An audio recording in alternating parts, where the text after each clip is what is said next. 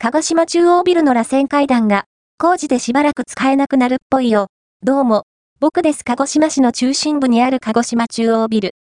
高見馬場といえば間違いないのですが、ここが、天文館なのかは、やや議論がある場所であります。今回は、そんな中央ビルの話題です。